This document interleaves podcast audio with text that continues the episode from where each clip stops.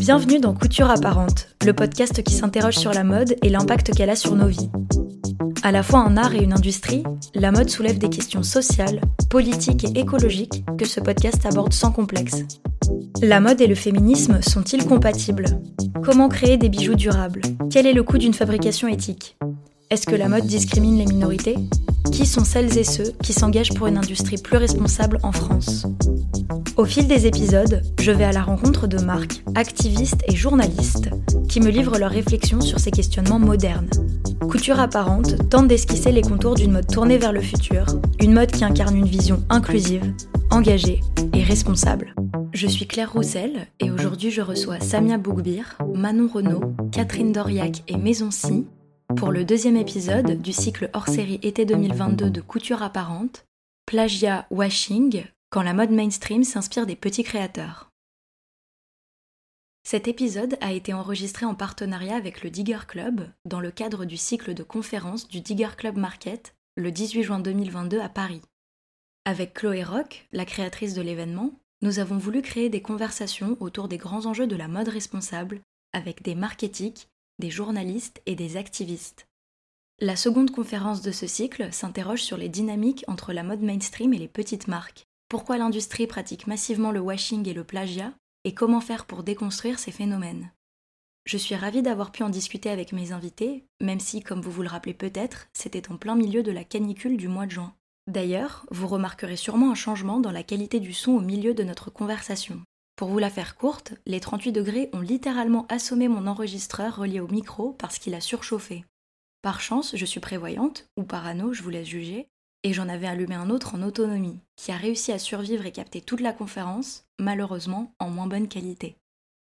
J'étais partagée à l'idée de vous raconter cette anecdote, mais ça fait aussi partie de la production des podcasts. D'ailleurs, c'est exactement pour lutter à petite échelle contre les problèmes style le réchauffement climatique que je m'implique dans des projets comme Couture apparente. Donc mine de rien, l'incident ne nous a pas trop éloignés de la ligne éditoriale.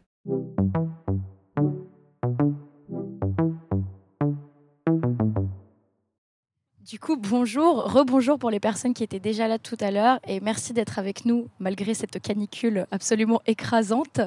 On continue le cycle de conférences du Digger Club Market et de Couture Apparente Podcast avec notre second thème, plagiat washing, quand la mode mainstream s'inspire des petits créateurs. Donc c'est un thème qui nous paraissait assez important parce qu'on va pas se mentir, il y a quelques années, la mode c'était pas si politisé que ça. C'était pas fan des questions sociales, ouvertement politiques, parce que les marques et les médias avaient peur que ça divise la clientèle, voire que ça la braque. Et heureusement, c'est quelque chose qui est un petit peu en train de changer. Grâce au travail euh, des activistes qui sont là depuis longtemps, grâce à des nouveaux médias et grâce à des nouvelles marques. Parce qu'en fait, on s'est rendu compte que bah, la politique, c'est quoi? Je suis allée voir dans le Robert, parce qu'il est sympa, ils ont les prénoms inclusifs, donc j'aime bien ce dictionnaire.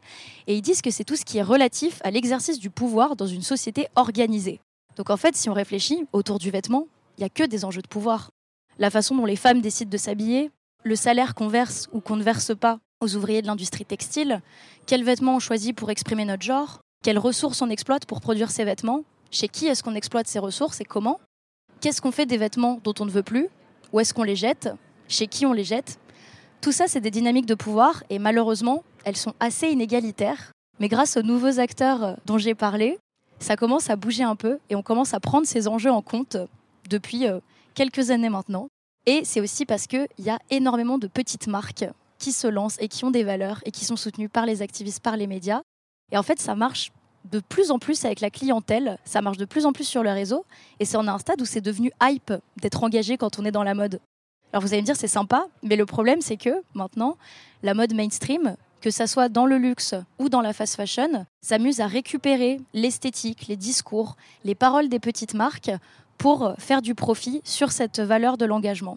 Donc on est réunis aujourd'hui pour discuter de ça, comprendre comment ça se fait et qu'est-ce qu'on peut faire pour contrer un peu toutes ces dynamiques.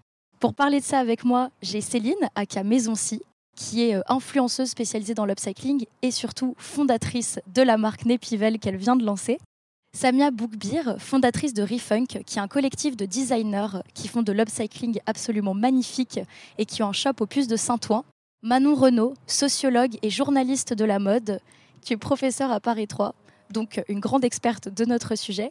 et Catherine Doriac, qui est également journaliste, autrice et directrice de la branche France de Fashion Revolution, qui est la plus grande association et une des grandes associations de mode engagée, ONG, pardon, ONG de mode engagée, qui est extrêmement importante et c'est Catherine qui coordonne la branche française. Donc, on va avoir des points de vue de journalistes, de créatrices, pour voir un peu comment est-ce que ça se passe aujourd'hui. Donc, comme je le disais, la mode est en train de se politiser de plus en plus ces dernières années. De vos points de vue respectifs, est-ce que vous voyez des signes concrets de ce changement, de cette politisation? Comment ça se traduit dans l'industrie? Alors oui, bien sûr, la mode c'est politique. Hein. La mode c'est euh, la première révolution industrielle. Elle est basée sur euh, la mode et l'industrie textile. C'est euh, le grand capital hein, qui a instauré donc ces, ces, histoires de pouvoir, de puissance et d'oppression sur les peuples. Donc, euh, il n'y a pas plus politique que la mode. Alors, la mode au sens large, hein, bien sûr, parce que la mode, on peut penser. Si on doit donner une définition de la mode, la mode, qu'est-ce que c'est? La mode, normalement, c'est la création, les falbalas, les paillettes, les défilés, euh, les magazines de mode. Euh, voilà. Ensuite, il y a l'outil, l'outil productif, l'industrie textile. Dans l'industrie textile, qu'est-ce qu'on a? On a 80% de, femmes. Ici, dans les pays du Nord aussi, hein, il y a beaucoup de femmes dans l'industrie de la mode. D'ailleurs, de cette table, désolé. La parité n'est pas respectée. Euh, donc ces 80% de femmes, alors dans les pays du Nord, bon, sont plus ou moins bien traitées. On pense aux mannequins, on pense aux photographes, on pense euh, euh, aux, assistants des, différents studios, etc., qui sont souvent payés au lance-pierre quand ils sont payés parce qu'il y a toujours la phrase magique, mais ça te donne de la visibilité. Ça, c'est important de le rappeler aussi. Et dans les pays du Sud, les gens qui fabriquent nos vêtements, les femmes qui fabriquent nos vêtements, qui sont euh, sous-payées, parfois euh, soumises au travail forcé, souvent. Hein. Ça, on le sait hein, maintenant. Euh, on va pas refaire un, un, truc autour des Ouïghours, mais bon, il faut pas juste pas l'oublier. Le Rana Plaza, 1138 morts, 2500 blessés, et j'ai envie de dire et .es, ce qui avait évidemment beaucoup de femmes dans les décombres. Donc voilà, la mode, c'est hyper politique. Et je ne me souviens plus de la question. C'était très intéressant. C'était euh, juste pour dire, euh, est-ce que vous voyez des signes concrets? Ah oui, si, bien sûr. Alors, attention, tout, tout n'est pas noir, tout n'est pas noir, mais euh, les signes concrets. Alors, ce matin, je suis tombée sur un article de donc Ecotextile, qui est le magazine des écotextiles anglais, qui annonçait que H&M venait de recevoir le Cradle to Cradle Gold pour la collection enfant. Cradle to Cradle, c'est le label du recyclage euh, infini. Alors dans l'article, on ne disait pas combien de pièces, dans combien de pays. Euh, Est-ce que voilà, on se demande comment comment c'est possible. Donc ça, ça m'a fait froid dans le dos et je voulais quand même le dire. Alors, il y a des choses qui se passent. Oui, effectivement, les ONG comme euh, euh, Greenpeace, qui ont fait une grande campagne détox en 2012-2013, euh, qui l'ont laissé un peu tomber depuis. Fashion Revolution, qui est née de l'effondrement du Rana Plaza, qui va fêter ses 10 ans l'année prochaine, et qui pousse les, politiques et qui, à, des régulations. En mode climat, dont on a parlé sur la table ronde précédente, avec leur, qui, qui, est un collectif de 350 marques de mode françaises éco-responsables, donc il y a eu quand même des lois. Il y a eu la loi sur le devoir de vigilance en France en 2017. Il y a eu la loi AGEC qui a été votée en 2020, qui vient de rentrer en application avec des décrets supplémentaires. Interdiction de brûler les invendus non alimentaires. Donc là, les vêtements, bah, c'est fini. Le problème, c'est que les grandes marques euh, de fast fashion ont leur bureau ailleurs qu'en France. Donc il suffit de prendre les stocks et de les mettre dans un autre pays et hop, on peut brûler. Donc euh, tout ça. Alors c'est des belles lois sur le papier, mais il n'y a pas tellement de punitions. Donc voilà, on pose la question. Euh. Euh, alors donc. Pour répondre du coup à ta question, je pense que déjà de base, la consommation c'est politique. On dit toujours que la meilleure façon de voter c'est de choisir ce qu'on consomme. Et à partir du moment où on vend quelque chose, je pense que tout est en soi politique. Donc la mode, forcément, on vend des vêtements, c'est politique. Bah du coup, forcément, je pense que ça s'est politisé. Je pense que pendant une époque, je dirais l'époque de nos grands-parents, on se posait peut-être pas la question de ce qu'on achetait. On achetait peut-être ce dont on avait besoin et avec les moyens qu'on avait. Après, plus tard, avec l'industrialisation, enfin, de manière générale, tout ce qui va être industrie, textile, euh, avec du synthétique, etc. Ça a été aussi une période de surconsommation, etc., où on se posait peut-être moins la question. Et aujourd'hui, euh, peut-être qu'on réfléchit plus euh, à comment on consomme. Évidemment, du coup, ça va se politiser, soit avec bah, un côté euh, plutôt positif, avec des prises de conscience euh, individuelles et à l'échelle d'entreprise. Et aussi, notre sujet du jour, avec des récupérations politiques qui vont faire que, vu qu'il y a peut-être aussi une prise de conscience personnelle, les entreprises vont de par bah, l'envie de faire du profit la plupart du temps, se réorienter vers des modes économiques qui sont peut-être plus green, plus, euh, voilà, plus greenwashés de manière générale. Donc, euh, je pense que la, la, mode se politise comme ça, d'un bon côté et d'un mauvais côté. Quoi. Euh, moi, juste pour rebondir sur la question d'avant, je, je, nuancerai le politique et le politisé. Je pense qu'en effet, la mode a toujours été politique. Euh, elle a toujours euh, montré et euh, valorisé euh, des valeurs, euh, notamment l'empowerment des femmes dans les années 90, le mouvement LGBT avec Jean-Paul Gaultier. Il y a eu beaucoup, beaucoup de, de, de, courants qui ont été exprimés comme ça. Et elle s'est politisée depuis peu, comme tu le disais, avec les enjeux sociétaux actuels que sont l'écologie et le social. Et c'est vrai que c'est via de nouveaux acteurs que les choses se passent, euh, où on prend des risques, où on, remet beaucoup de choses en question et on réinvente des façons de faire de A à Z. Et du coup, c'est vrai que, comme le disait Catherine, l'industrie de la mode, c'est finalement la première industrie mondiale qui a été créée. Euh, et la mode a finalement ce rôle, euh, je trouve, en tout cas l'industrie de la mode, de montrer l'exemple, en fait, et d'être innovante. Elle se doit d'être innovante et de réinventer l'industrie et d'être même la figure de proue de la transformation industrielle globale. Et je pense que c'est du coup euh, important que de nouveaux acteurs euh, apportent cette innovation et apportent cette transformation en profondeur que les grands groupes ont plus de mal à faire euh, matériellement.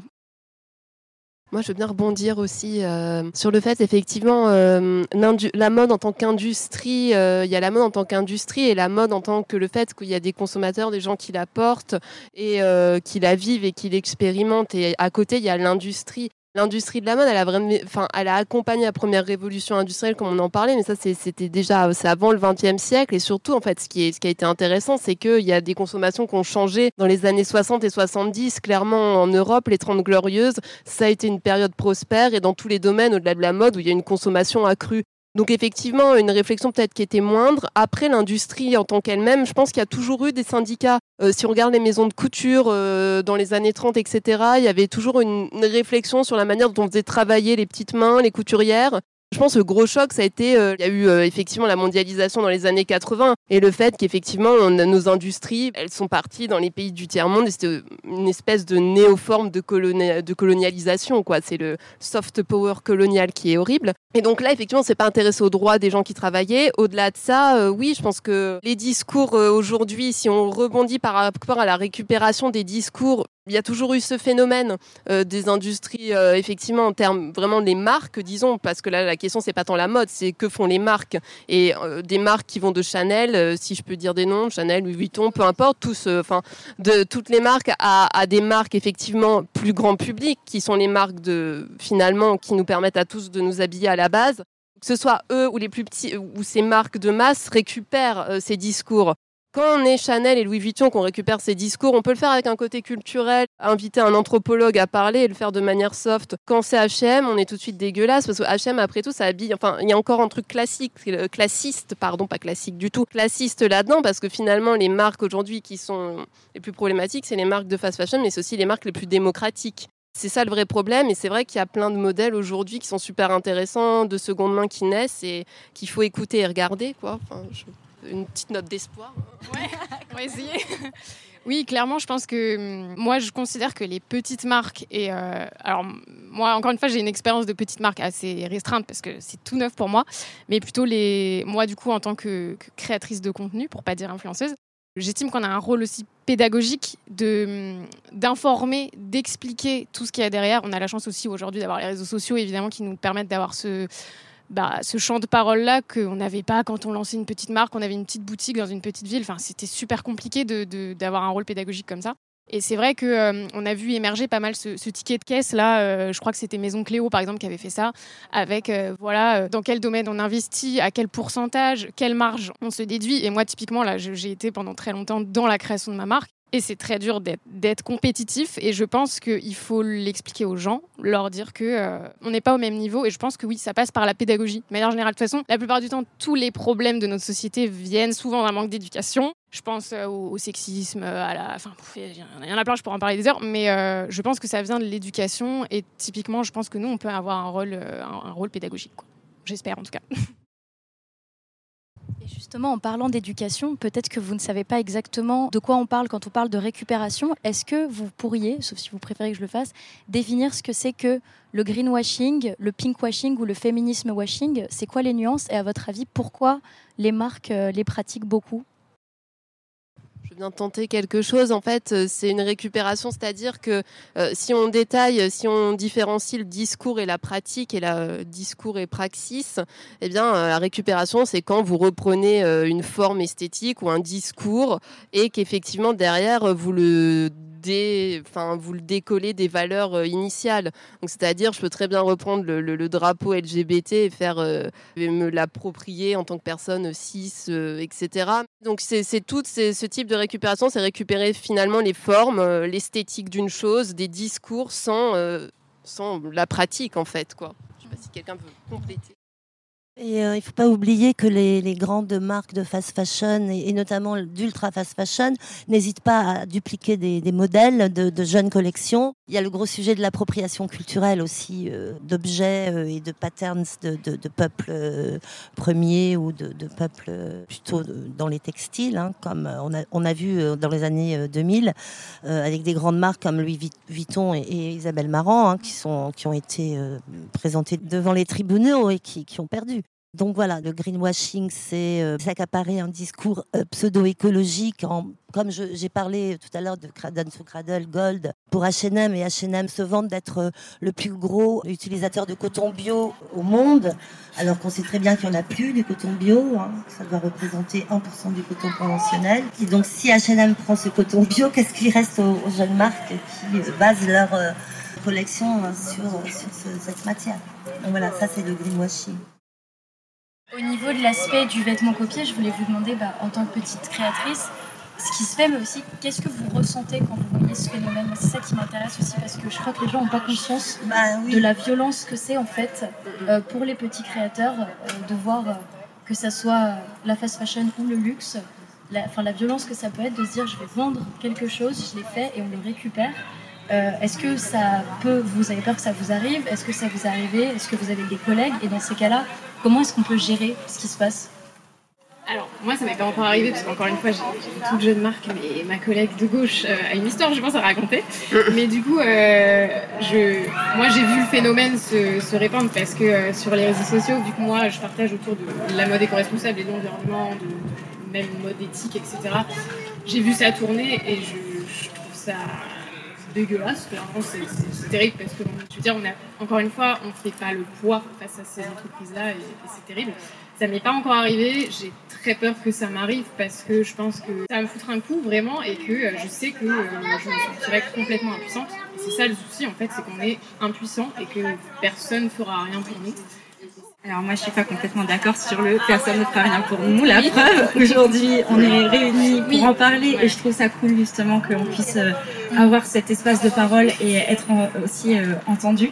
Euh, donc moi en l'occurrence du coup notre collectif de designers, on a on a eu cette expérience de, de cette fait copier un design, donc celui d'un jean, pas de def, patchwork de Elodie Loisawen, c'est elle qui l'a dessiné.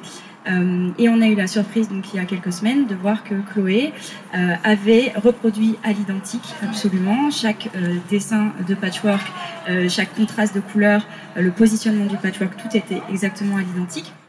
et donc là, surprise. et révolte, clairement, colère, évidemment. et en même temps, espoir, de se dire ah ils ont besoin de nous copier pour euh, exister aujourd'hui.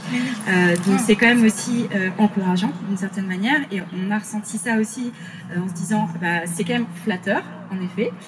les gens nous disaient ah oh, c'est génial vous êtes copié par Chloé. bon alors pas tout à fait. c'est un sentiment hyper mitigé finalement de en effet bah, un peu oui en effet on, on on a des bonnes idées, en fait, clairement. C'est ça que ça valide, d'une certaine manière, même si on le savait un peu, bah, c'est bien aussi que d'autres s'en rendent compte. Euh, maintenant, euh, ce qui est rageant, en fait, c'est le prix aussi euh, auquel c'est vendu. donc, et évidemment, la visibilité qu'ils ont par rapport à nous. Je pense que globalement, la fast fashion et le luxe sont toujours largement inspirés de petits créateurs, de, en effet, de, d'inspiration multiple, en fait, tout designer, design, designer, savoir-faire artisanaux, culturel, c'est finalement une façon de faire qui est historique. C'est de l'inspiration. C'est de l'inspiration et la limite est toujours extrêmement floue. Euh, le problème, ce qui a changé aujourd'hui, c'est que tout se sait, tout se voit et que c'est, il faut qu'ils changent en fait leur façon de faire et que l'inspiration doit être donnée, la source doit être citée comme en journalisme. Euh, et, et, je pense que c'est ça qui, qui, doit changer aujourd'hui et c'est ça qu'on vit comme une injustice. Si euh, Chloé nous avait approché pour nous dire euh, on vous achète le modèle. Soit on vous achète le modèle, soit on fait une collaboration, soit on cite euh, la designer, euh, la marque qui, euh, qui avait initialement pensé ce modèle en upcycling, parce qu'en plus ils l'ont fait en neuf. Ça aussi c'est la grande aberration du sujet, c'est que donc les grandes marques de fast fashion et de luxe aujourd'hui utilisent l'esthétisme de l'upcycling en faisant du neuf. Et ça, du coup, bah, en tant que client, c'est hyper dur de s'y retrouver. Moi-même, qui travaille dans l'upcycling, des fois, je me dis, mais ils ont fait de l'upcycling? Non, en fait, pas du tout. Euh, il faut savoir que faire du neuf, ça coûte à peu près 5 fois, voire 10 fois moins cher, ça dépend où ils produisent, euh, que de faire de l'upcycling. Euh, nous, on se fait des marges minimales. L'objectif, c'est de rendre l'upcycling accessible. On fait des marges entre 2 et 3, quand le luxe va faire des marges entre 10 et 20. Juste pour vous donner un ordre de grandeur. Nous, notre jean, on le vend 210 euros, c'est de l'upcycling. On met à peu près 4 heures à travailler sur chaque jean. Euh, quand eux font un jean en neuf, euh, en, du coup, le bout de la planète en plus, et qu'ils vendent de 1290 euros. 1290 euros pour un jean qui va leur coûter maximum 10 euros à produire et encore je pense que je suis large euh, donc là c'est une vraie injustice et c'est ça il faut, il faut en parler il faut le dénoncer il faut changer les choses cette fluidité entre les, créatifs euh, dans les maisons de couture, c'est pas nouveau. Hein, ils sont tous copiés les uns les autres. Il y a un, compte Instagram qui le raconte très bien, c'est Diet Prada. Euh, ils montrent très souvent. Alors ils sont, là, ils ont pris d'autres chemins, mais euh, on peut regarder. Ils montrent très bien. Euh, tiens, voilà, ça c'est Saint Laurent 1976, ça c'est machin 2002, enfin 2022. Donc voilà, je vous conseille ce, ce compte. je voulais rebondir par rapport à ce que tu disais. Tu vois, tu as eu euh, l'exemple de. Euh, eux, ils se font encore plus de marge que toi. Et il y a aussi l'exemple du. Euh, donc, moi, c'est pareil, je fais de l'upcycling et bah, on sait à quel c'est très, très, très compliqué de bien se payer. Et on va avoir aussi l'exemple de l'ultra fast fashion, je donne l'exemple de Chine par exemple, qui vont copier des créateurs et vendre ça bah, une trentaine d'euros en gros et qui euh, bah, typiquement voilà. Oui mais même moins voilà. Non mais je, voilà, j'essaie de rester.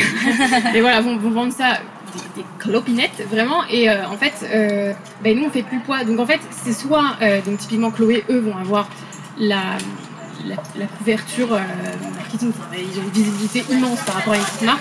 Et Shein qui eux ont la, la compétitivité parce qu'ils exploitent des gens, clairement. Et euh, en plus de ça, vont avoir des prix attractifs, donc vont euh, se, Enfin, moi, je, me rappelle de... Euh, alors, je ne saurais plus citer la créatrice, mais une créatrice qui se plaignait de... en repostant ça en story en disant voilà Chine a copié mon modèle c'est honteux partagé autour de nous il faut il faut qu'on dénonce ça. Et quelqu'un lui avait laissé en commentaire.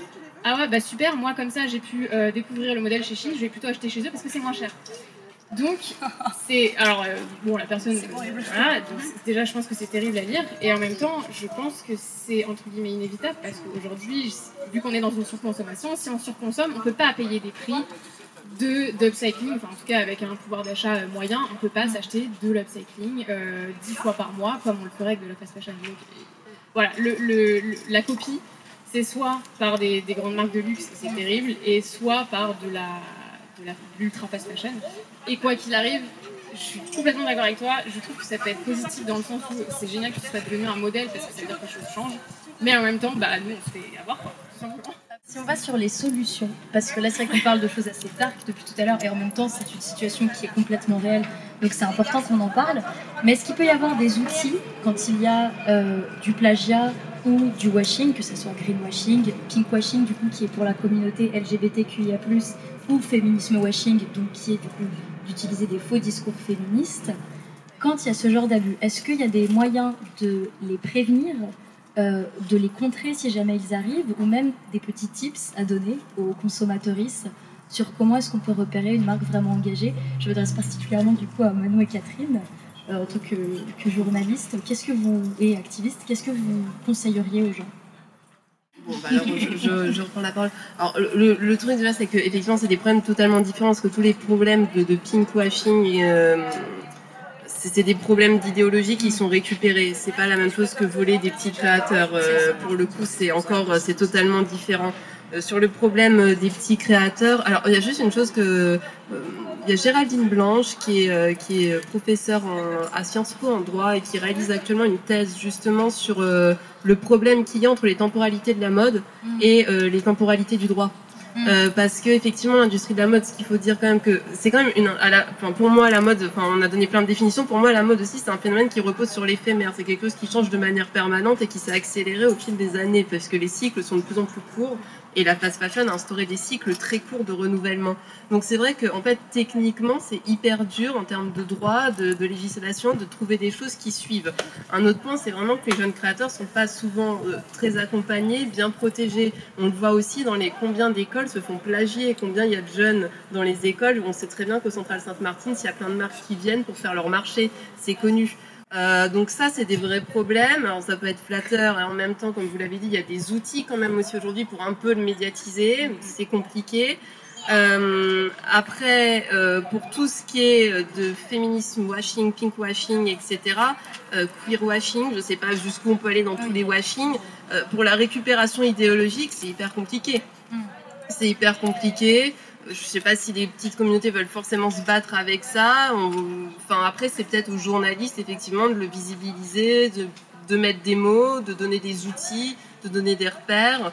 Euh, et oui, essayer de faire des, plus d'enquêtes. Mais pareil, le temps journalistique n'est pas aussi non plus forcément le, la bonne temporalité, mais la temporalité de l'enquête, je pense, manque un peu euh, d'avoir de vraies enquêtes où euh, on prend le temps de ressourcer, etc. Moi, je voulais poser une question. Je voulais savoir s'il y avait une, euh, une plainte déposée auprès de. Alors, le, seul moyen qu'on a trouvé de se défendre, c'était de faire une story. Alors, c'est des moyens limités. Après, on a été contacté par des avocates euh, qui ont voulu nous aider justement pour se défendre. Euh, elles nous ont conseillé euh, de, de, poser, de, déposer une enveloppe solo à chaque création, ce qui a un coût concrètement. Et de ce qu'on a compris, finalement, c'est assez facile à contourner. pour les marques qui copient. Voilà, il suffit de changer une couleur de fil, il suffit de changer une couleur de jean, il suffit de voilà de changer de type de couture et bam, la procédure est abandonnée. Donc, euh, donc euh, non, il n'y a pas vraiment de moyen, en l'occurrence, de, se défendre euh, a priori. Le seul moyen qu'on a, c'est de sensibiliser, de parler haut et fort sur nous, comment on fait les choses, et de se soutenir entre personnes qui comprennent. et je pense aussi que du coup, les clients sont de moins en moins dupes aussi. et ça, on, a la chance en effet d'avoir une communauté qui comprend ce qu'on fait et qui, qui, commence à nous suivre, même si on est encore très, très petit, très, tout débutant, mais, euh, mais on y croit. Et bien justement, par rapport au fait bah, qu'on voit dans les solutions qui restent limitées, on a plusieurs options. On a le fait potentiellement euh, d'avoir des avocats, mais ça peut être compliqué. Euh, pour les personnes qui ne sont pas au courant, c'est vrai qu'il y a une règle qui est souvent appliquée par la fast fashion, notamment Zara. C'est une consigne officielle qu'ils donnent à leurs designers. Ils leur demandent de changer 7 détails d'un vêtement plagié. Comme ça, juridiquement, ça a très peu de chances de tenir. Et puis malheureusement, les rares marques qui arrivent à par exemple poursuivre Zara en justice, il faut sortir. Euh, la marque qui avait réussi à, gagner le procès, ils ont sorti 200 000 euros au départ, 200 000 dollars. C'est très compliqué pour les petites marques. Il y a aussi l'option où euh, des créateurs et des créatrices de contenu, des journalistes ou des activistes peuvent parler, peuvent communiquer euh, aux personnes. Ça peut aider aussi à déconstruire certains discours. Le fait qu'il y ait des jeunes médias, notamment comme Milon, qui ont aussi qui utilisent un vocabulaire spécifique, des propos spécifiques et qui s'adressent aux jeunes, qui peuvent vraiment leur permettre de changer de conscience. Et j'avais une petite question parce que euh, il y a quand même un élément qui est hyper essentiel dans tout ça. On en parle depuis tout à l'heure, tu en parlais avec les stories, c'est les réseaux sociaux. Ça a complètement bouleversé l'industrie depuis, allez, on va dire 10-15 ans maximum.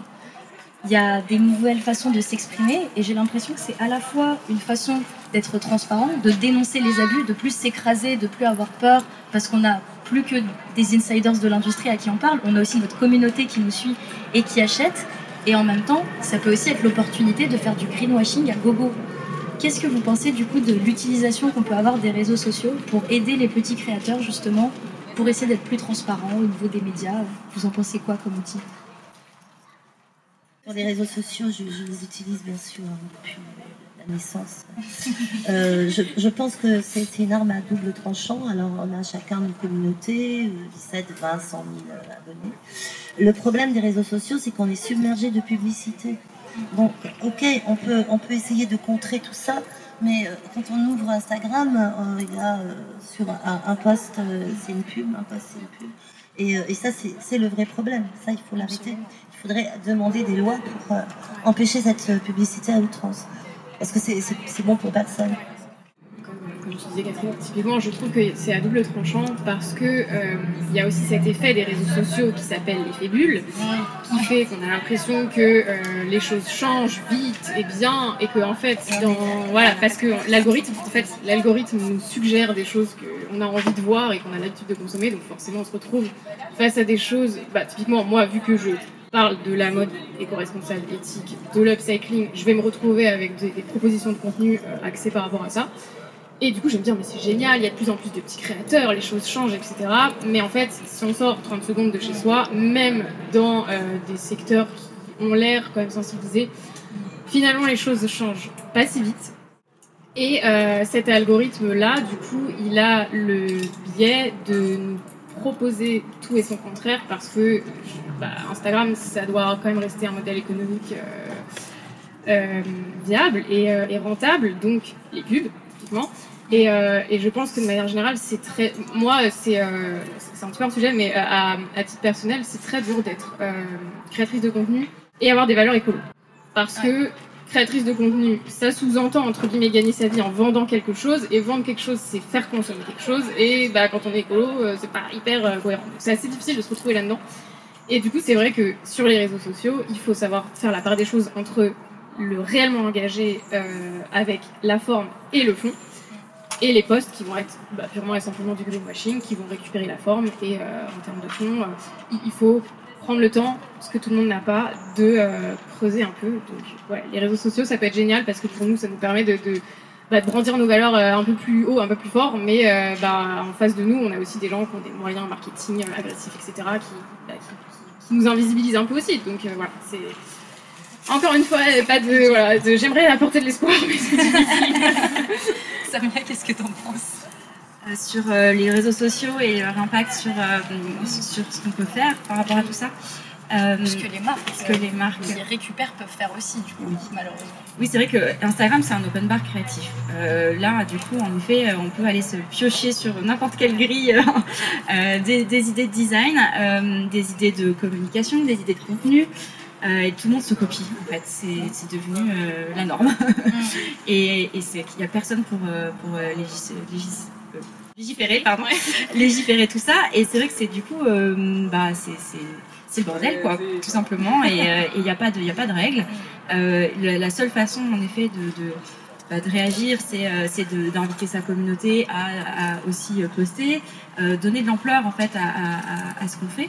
Euh, je, pense, je pense à Maison Cléo justement ouais. euh, qui aussi s'est fait euh, plagier, je crois que c'est Chine. Ouais, je crois que c'est Chine, beaucoup de fois. Beaucoup des de fois, dizaines de, de plusieurs fois, des dizaines de fois, et qui sans arrêt a dénoncé, dénoncé. Diet Prada donc qui, qui du coup fait ça aussi. Nous on a été contactés par The Good Goods quand on, a dénoncé du coup le plagiat euh, par euh, Chloé, euh, qui aussi a fait un mail à Chloé directement pour, pour entamer une discussion et ils n'ont pas répondu. Ah, Donc le dialogue n'a pas lieu. Ouais, voilà. Mais ils se sont même pas défendus, c'est ça qui est intéressant. A priori, de, de, aux dernières nouvelles que j'avais eues, ils n'avaient pas eu de réponse. Donc, euh, Manon, il y en aura pas. Qu'est-ce que tu penses de tout ça Non, bah, je vous rejoins sur tout ce qui a été dit. Enfin, au-delà de ça, les réseaux sociaux, euh, effectivement, c'est que ça noie la parole parce qu'il y en a beaucoup. Enfin, ça peut être cet effet d'avoir effectivement une montagne d'informations et de savoir. Euh, et c'est pareil, effectivement, en fait, ce qui règne, c'est les algorithmes. Donc, en fait, les rapports, en fait, les rapports de pouvoir qu'il y a à l'extérieur, où effectivement, il y a des grosses marques qui dominent et des petites voix partout. Bon, ils sont rejoués sur les réseaux sociaux. Euh, ils sont rejoués. Bon, après, voilà, euh, effectivement, ce qui est bien, c'est qu'il y a quand même des, des, des, petits acteurs qui naissent comme The Good Goods ou d'autres médias qui vont essayer de mettre en avant les plus petits les faire, et faire remonter. Mais effectivement, il faut faire très attention à et être très conscient qu'effectivement, il y a un système de recommandation qui est basé sur ce qu'on aime, sur ce qu'on connaît déjà, sur ce qu'on sait déjà et qui peut être très enfermant finalement et nous biaiser sur des réalités puisque même quand on parle de, de mode éco-responsable, etc., de manière générale, je me demande à quel point en France les gens sont, voilà, euh, et on l'a dit aussi, qui peut le consommer réellement euh, Je crois qu'à l'heure actuelle, c'est Decathlon qui vend le plus de vêtements, ce qui est assez représentatif finalement de la France, et, et Paris ne représente pas la France. Oui. rappelons-le. oui, c'est vrai. En effet, Paris ne représente pas la France. C'est vrai qu'on a tendance à l'oublier, notamment dans l'industrie de la mode. Mais c'est cool parce que ça commence à bouger. Euh, ça va être le sujet d'un des prochains podcasts d'ailleurs. On va dans une autre grande ville qui est très chouette pour la mode circulaire. Je vous fais un petit teasing. Ça, tu peux nous dire ou pas encore? Non, mais vous pouvez deviner. C'est une ville très sympa, c'est au bord de l'eau. D'accord. Ah oui, bah oui. Euh, donc, comme on peut le voir, la situation est malheureusement très complexe parce que ça avance quand même un petit peu. Et en même temps, il y a du greenwashing, il y a du plagiat, mais il y a des consommateurs de plus en plus au courant. Il y a des événements comme celui-ci qui ne se seraient pas fait il y a un certain temps. Il y a Instagram qui nous aide, qui nous aide pas, les associations qui sont écoutées ou qui ne sont pas écoutées. Enfin voilà. Mais pour faire une conclusion peut-être un tout petit peu plus définitive et ne pas vous laisser complètement euh, sur votre faim euh, sous 38 degrés, en quelques mots, si vous avez l'idée, vers quoi vous pensez qu'on va? Est-ce que vous avez l'impression qu'on va vers une communication de plus en plus washée ou au contraire vers un éveil des consommateurs face aux petites urgences comme celle que la météo nous rappelle aujourd'hui? Si quelqu'un a une idée, c'est horrible les questions comme ça, j'adore les poser à la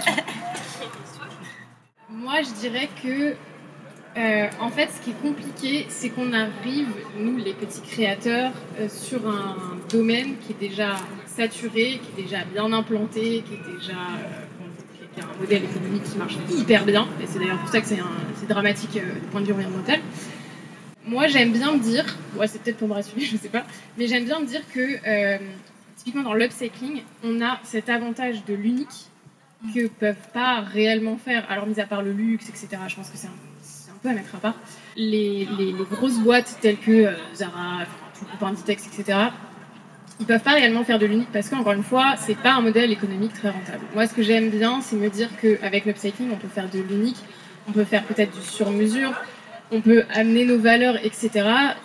Et euh, peut-être que plutôt que de vouloir faire la même chose que la fast fashion, peut-être essayer de tirer notre épingle du jeu et, et essayer de trouver ce qui nous différencie pour l'exploiter et peut-être réussir à, hum, je sais pas, créer une autre mode en fait. Finalement, on devrait peut-être même pas avoir le même terme, sais, je sais pas en fait. Et, finalement, voilà, comme on disait tout à l'heure, d'inventer des termes, mais peut-être que la mode éco-responsable, ça, ça veut tout rien dire. Par exemple, la mode circulaire, bon, il y a tellement de termes en fait que pareil, on peut s'y perdre. Mais euh, voilà, je, moi j'essaye de me rassurer comme ça en me disant que euh, ouais, je peux essayer de tirer mon épingle du jeu avec les, les pièces uniques, le, et puis la, la communication, le, Ouais, je pense que tout n'est pas perdu non plus et que effectivement, euh, ce genre d'événement, il n'y en avait pas il y a même 5 ans. Euh, ça, change quand même. Et le fait qu'on soit copié, encore une fois, c'est assez révélateur des, du changement des mentalités. Et que l'offre et la demande, et que si les gens se responsabilisent et essayent de boycotter, c'est hyper important le boycott. Vraiment, je, pense qu'on ne pourra pas faire changer les marques. S'il y a de la demande, les marques vont produire. Donc il faut boycotter le maximum, donc communiquer, donc la pédagogie, essayer de, voilà, ouais, essayer de trouver notre valeur là-dedans. Quoi. Euh, moi, j'ai une vision du futur qui est assez radicale. Euh, ce n'est pas un futur très proche, mais de ce que je vois clairement, euh, bientôt on ne pourra plus, tout simplement, on ne pourra plus faire de On ne pourra plus se poser la question, il n'y aura plus les ressources, il n'y aura plus assez d'eau sur ces continents, il n'y aura plus de coton bio, il n'y aura plus... on n'aura plus le choix, en fait. Le, climat est en train de changer, on, on va dans le mur. si on ne change pas radicalement nos façons de faire aujourd'hui, euh, on, accélère la machine, on accélère euh, la voiture et on fonce dans le mur encore plus vite. Donc, euh, donc moi, pour moi, pour moi, l'upcycling c'est la seule façon vertueuse de faire de la mode. Je me pose même pas de questions. Le neuf, ce n'est plus une option en fait. et, oui, il faut réutiliser ces millions de tonnes de déchets, voire milliards de tonnes de déchets qu'on produit chaque année. Il faut les revaloriser, il faut trouver une solution. En fait, on a, on a produit assez de vêtements pour habiller les quatre prochaines générations. Quelque chose comme ça. Jusqu'en 2100. Jusqu'en 2100.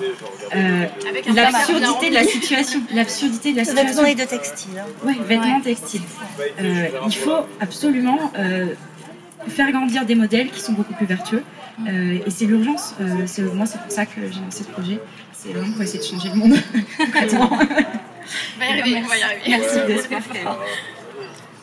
comment rebondir, mais je trouve ça super intéressant. Mais en, réalité, ça, pour que ça change, euh, effectivement, il faut qu'il y ait un modèle en termes industriels qui soit plus le même modèle en fait, et un modèle de production, de valorisation aussi pour les magasins qu'on comprenne, parce que je pense que un magasin à l'heure actuelle, des grands magasins pour la distribution, c'est super flippant d'avoir des choses en upcycling parce qu'ils ne connaissent pas le nombre de vêtements qu'ils ont. Donc en fait, c'est tout un système à, revoir de A à Z. Malheureusement, quand on est petit, on peut pas le faire tout seul, donc c'est super bien que vous fassiez des collectifs En réalité, c'est super important. Et ce qui va être important, c'est à partir de quand ces modèles vont effectivement s'imposer chez des plus grosses marques qui vont avoir plus de poids. Et à partir du moment où on va se dire attendez eux aussi sont en train de tout changer parce que voilà. Mais malheureusement on est dans un monde qui marche à l'économie et ça, ça, va être à partir du moment où on se rend compte qu'économiquement c'est mieux de faire ça que ça. que les gens vont se réveiller mais ça sera trop tard. Oui, donc euh... trouve la solution que ce soit viable ouais. absolument alors moi je suis évidemment bien sûr tout à fait d'accord avec tout ce qui a été dit. J'aimerais juste faire un peu l'avocat du diable. Vas-y. Euh, dans, dans, dans, tout ce système euh, d'upcycling, de de, de, production en circuit, circuit court, il ne faut pas oublier les gens dans les pays du Sud Absolument. qui ont besoin de, ces tra de, ces tra de ce travail. Donc euh, oui, penser à le boycott, c'est pas une solution à 100%, on est d'accord. Je sais que c'est compliqué à, à entendre, mais, mais il, faut, il faut juste changer les lois par rapport à ces ouvrières et Oui, ces ouvriers et, et, et ne plus accepter du travail forcé, de la traite humaine euh, et, euh, et ces, tous ces problèmes de, de sueur et de larmes dans, dans chaque vêtement qu'on porte. En fait. Moi là-dessus, j'ai une autre vision des choses. Je pense qu'il ne faut pas être dans l'assistanat et imaginer que ces pays n'ont rien, n'ont pas de ressources. Euh, ils ne sont pas en attente de, des grosses industries européennes, américaines pour euh, avoir du travail. Aujourd'hui, c'est le cas. Mais si ça, se, si ça se retire, en fait, euh, ils vont inventer des nouveaux modèles eux-mêmes. Oui, bien Et il y a l'exemple du Ghana qui, par exemple, euh, justement reçoit des millions et des millions de tonnes de déchets textiles chaque année et qui est en train d'inventer des nouveaux modèles. Et c'est eux, justement, qui ont développé un artisanat local sur l'upcycling, sur le recyclage. Et c'est du collectif. Et c'est beau ce qui s'y passe. C'est aussi le cas au Caire, euh, où ils ont inventé un nouveau système de recyclage en plein milieu de la ville. Et, c'est, et ça donne du travail, ça crée de l'emploi localement. Et c'est beaucoup plus valorisant. Le chiffonnier du Caire. Et chiffonnier du Caire, exactement. Et c'est ça qui est intéressant, c'est de voir ces nouveaux modèles-là, et c'est ça qui me donne de l'espoir justement aussi pour ces pays du Sud. Bien sûr. Et nous aussi, euh, tout le monde doit se réinventer. Et bon, moi, je suis d'accord, hein, vraiment. Il faut, il faut les, les libérer de, de toute la contrainte dans laquelle on les a mis. Bah, comme vous le voyez, les solutions sont un petit peu difficiles à définir, mais on espère que cette discussion vous aura permis de vous forger vos idées et que vous allez rentrer chez vous et que vous allez réfléchir.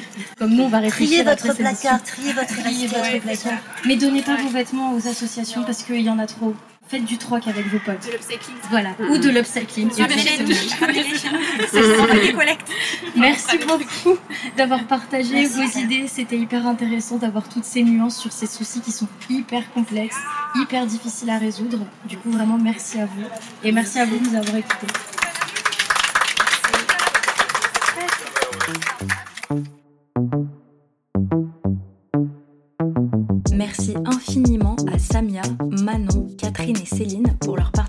À cette conférence.